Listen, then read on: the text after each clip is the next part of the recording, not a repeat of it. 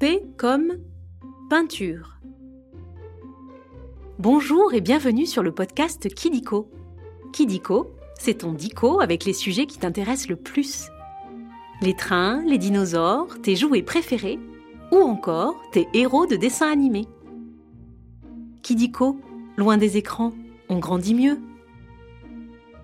Aujourd'hui, nous allons parler de mélange de couleurs, de paysages et de portraits, d'art abstrait, des œuvres que tu vois dans les musées ou dans des lieux sacrés. Eh oui, tu as deviné, nous allons parler de peinture. Tu aimes manier le pinceau? Alors je pense que tu vas adorer cet épisode. On va commencer par jouer aux trois questions de Kidiko. Tu es prêt? Ou prête? Tu peux te faire aider de ton papa ou de ta maman si tu veux. Première question. De quand datent les premières peintures De la préhistoire De l'Antiquité De la Renaissance Ou bien du futur intergalactique Eh oui, tu as raison. Les premières peintures datent de la préhistoire. On les appelle des peintures rupestres. Et tu sais où on les a retrouvés Dans des grottes, comme la grotte de Lascaux ou la grotte de Chauvet. Sur la roche étaient représentés souvent des animaux, comme des bisons et même des lions. On pense qu'ils étaient peints pour remercier les dieux et pour porter chance aux chasseurs partant chasser. Tu as déjà visité une grotte préhistorique? Deuxième question. Sur quoi le peintre peint-il un tableau? Un voile Une toile Une table Ou bien une étoile filante Bravo Les peintres peignent bien sur des toiles que tu peux accrocher à un mur chez toi ou dans un musée. En fait, la toile est un support. Mais les peintres, ils n'utilisent que ça? Ben non. Dans l'Antiquité, on peignait sur des murs, ce qu'on appelle des fresques, et même sur des objets comme des vases. Mais ce n'est pas tout. On peint aussi sur du bois ou sur du papier. En Asie, certaines peintures sont même faites sur de la soie. Mais tu veux connaître le plus vieux support des peintres? Notre propre corps. Tu sais que la Joconde est peinte sur un panneau de bois? Dernière question. Quelle sorte de peinture utilises-tu à l'école? De la peinture à l'huile De la peinture à bois De la peinture à l'eau Ou bien de la peinture au chewing-gum?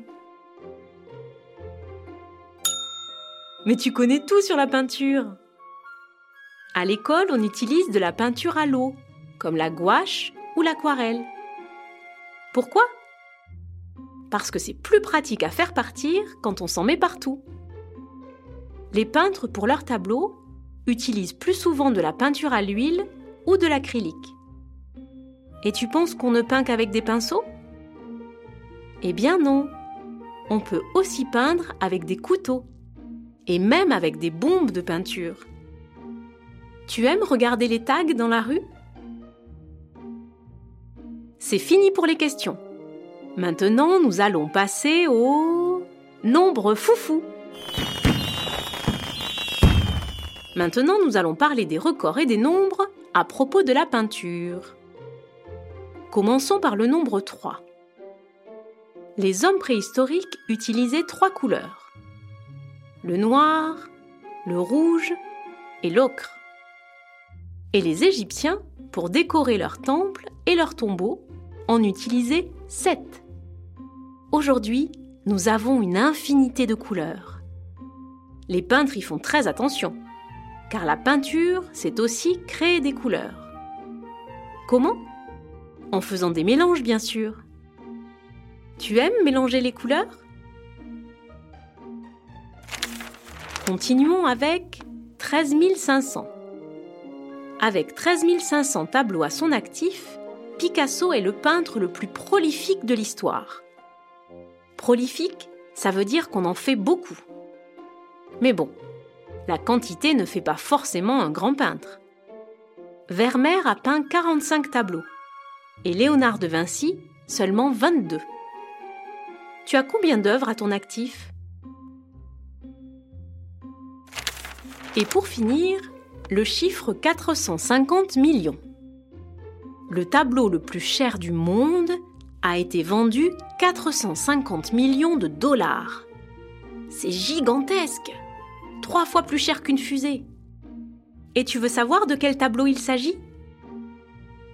Du Salvator Mundi de Léonard de Vinci.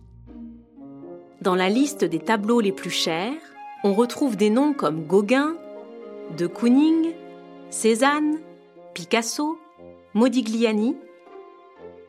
Tu comprends maintenant pourquoi il ne faut pas toucher les tableaux au musée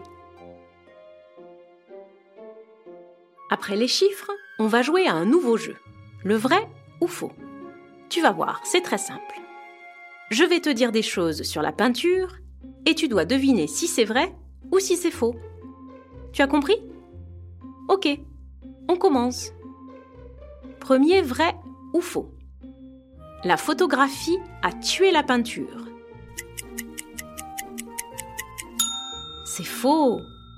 La peinture a simplement changé avec l'apparition de la photographie. Au lieu de copier un paysage à l'identique, des peintres comme Van Gogh ont peint selon leurs impressions. D'autres, comme Fernand Léger, se sont mis à peindre des formes comme des ronds, des cubes, des rectangles. Et d'autres encore, comme Salvador Dali, ont peint leurs rêves. Tu as déjà essayé de peindre tes rêves? Deuxième vrai ou faux? Impossible d'aller peindre au Louvre. C'est faux. Le Louvre accueille chaque année des artistes qui viennent reproduire des tableaux de maîtres. Ils choisissent une toile, installent leur chevalet et tout en scrutant leur modèle, ils peignent. On appelle ça faire une copie. Tu aimerais aller peindre au Louvre? Dernier vrai ou faux? Un âne a déjà peint un tableau. C'est vrai En 1910, une bande d'artistes de Montmartre qui voulaient se moquer des critiques d'art ont fait peindre un âne. L'âne Lolo. Comment? Avec sa queue. Et tu sais ce qu'il lui donnait pour le stimuler? Des carottes. Tu crois qu'il existe un chat peintre? Et voilà, c'est la fin des vrais faux. C'est presque terminé. Mais avant de se quitter, on va revoir à peu près tout. Comme ça, tu pourras partager avec tes copains et copines tes découvertes dans la cour de récréation. Conclusion. Les premières peintures datent de la préhistoire les peintres utilisent différents supports. Et ils font très attention à leur couleur. Bravo, tu sais presque tout. Tu as aimé cet épisode de Kidiko? Tu peux mettre 5 étoiles, ça nous fait super plaisir. Et si tu as des idées de sujets, tu peux nous les proposer en commentaire. Au revoir et à très vite pour de nouvelles découvertes.